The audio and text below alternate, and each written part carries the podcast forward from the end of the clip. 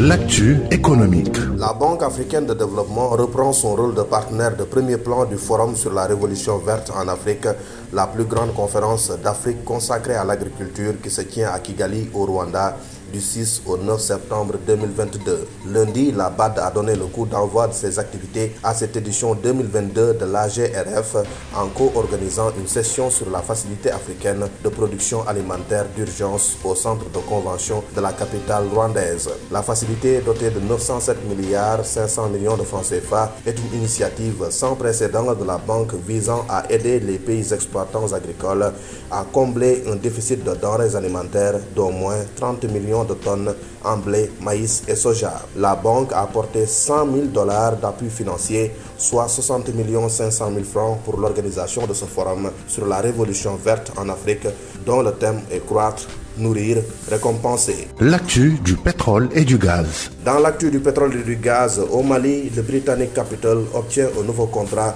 de service à la mine d'or Fekola.